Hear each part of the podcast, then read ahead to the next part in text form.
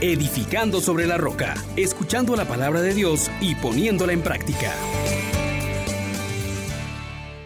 Paz y alegría, mis queridos hermanos. Les saluda su hermano Juan Elías de la Misericordia Divina. Damos gracias a Dios por este nuevo día que no teníamos prometido y nos sigue dando un poco más de tiempo. ¿Qué vamos a hacer con él? Dispongámonos para que al escuchar la palabra tomemos conciencia de que somos pasajeros y que vamos de camino al cielo y debemos aprovechar al máximo. Digamos, oh gran poder de Dios, enciéndenos en tu fuego el amor. Oh Espíritu, que vienes de lo alto, llénanos de Dios. Oh Espíritu, óleo santo, úngenos en amor. Tomamos la lectura del libro de Eclesiastés o Coelet, capítulo 3, versículos del 1 al 11. Todo tiene su tiempo y su momento. Todas las tareas bajo el cielo. Tiempo de nacer, tiempo de morir, tiempo de plantar, tiempo de arrancar, tiempo de matar, tiempo de sanar, tiempo de derruir, tiempo de construir, tiempo de llorar, tiempo de reír, tiempo de hacer duelo, tiempo de bailar, tiempo de arrojar piedras, tiempo de recoger piedras, tiempo de abrazar, tiempo de desprenderse, tiempo de buscar, tiempo de perder, tiempo de, de guardar, tiempo de arrojar, tiempo de rasgar, tiempo de coser, tiempo de callar, tiempo de hablar, tiempo de amar, tiempo de odiar, tiempo de guerra, tiempo de paz. ¿Qué saca el obrero de sus fatigas? Comprobé las ocupaciones que encomendó Dios a los hombres para afligirlos. Todo lo hizo hermoso y a su tiempo. Les dio el mundo para que pensaran y el hombre no abarca las obras que hizo Dios del principio al fin. Palabra de Dios. Te alabamos, Señor.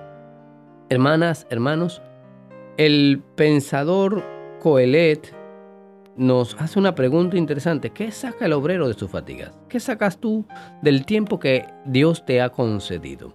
¿En qué estás invirtiendo el tiempo? Si es cierto que todo tiene su tiempo, ¿nos adecuamos a hacer las cosas cuando deben hacerse? ¿O damos paso a la pereza? ¿O al mañana lo haré? Bueno, hermano, recuerda que tú no tienes control sobre cuántos días más estarás en medio de tus seres queridos, en medio de las realidades que tienes, en medio de las tareas que tienes, en medio de ese camino de santidad que Dios espera que tú recorras. Pues bien, yo te quiero preguntar un par de cosas más. Mira, este tiempo que nos ha tocado vivir en medio de la cuarentena, en medio de la pandemia, ha sido realmente un tiempo en el que te has dedicado a plantar buenos sentimientos, mejores relaciones con tu familia? ¿O te ha llevado a arrancar lo poquito que había? Dediquémonos a plantar buenas relaciones, a plantar y a regar lo que Dios nos está confiando. También es importante saber si ahora, en medio de estas crisis, has derruido, destruido lo poquito que tenías o vas a salir más fuerte, vas a salir con una construcción bien edificada.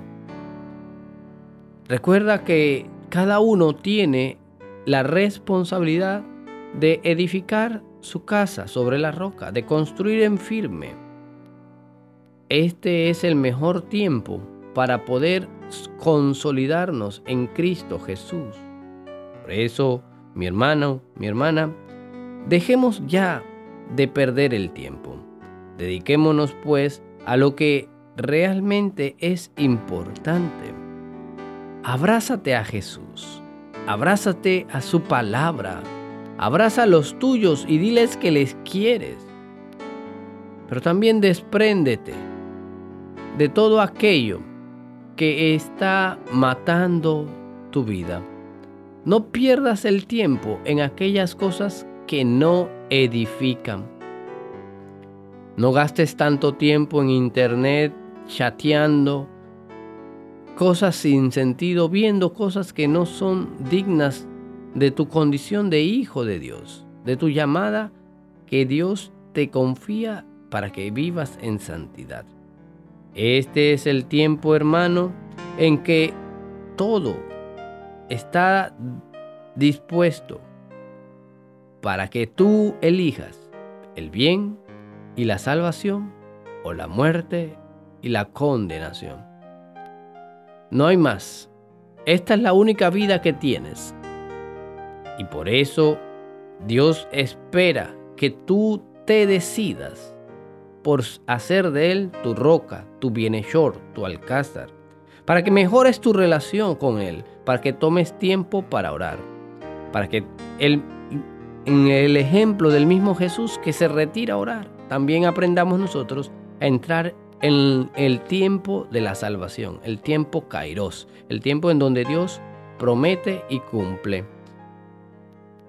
Y Dios se está fijando en ti y ha confiado tanto en ti que te ha otorgado mucho, mucho tiempo.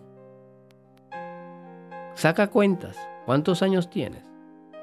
Y de esos, ¿cuánto realmente ha sido provechoso? ¿Cuánto ha sido pérdida?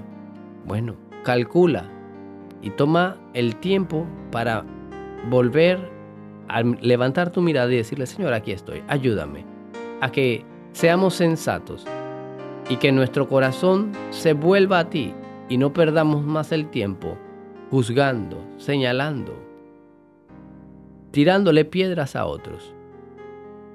Este es el momento en que debo aprovechar mi tiempo para ser feliz, para ser santo y vivir unidos a los míos, declarando a Dios como nuestro Señor y construyendo nuestra casa en la roca. Señor Dios nuestro, gracias por todo lo que tú nos concedes. Bendícenos hoy y siempre. Amén, amén, amén. Bendiciones para todos ustedes, mis hermanos. Les exhortamos, hermanos, por la misericordia de Dios, que pongan por obra la palabra y no se contenten solo con oírla.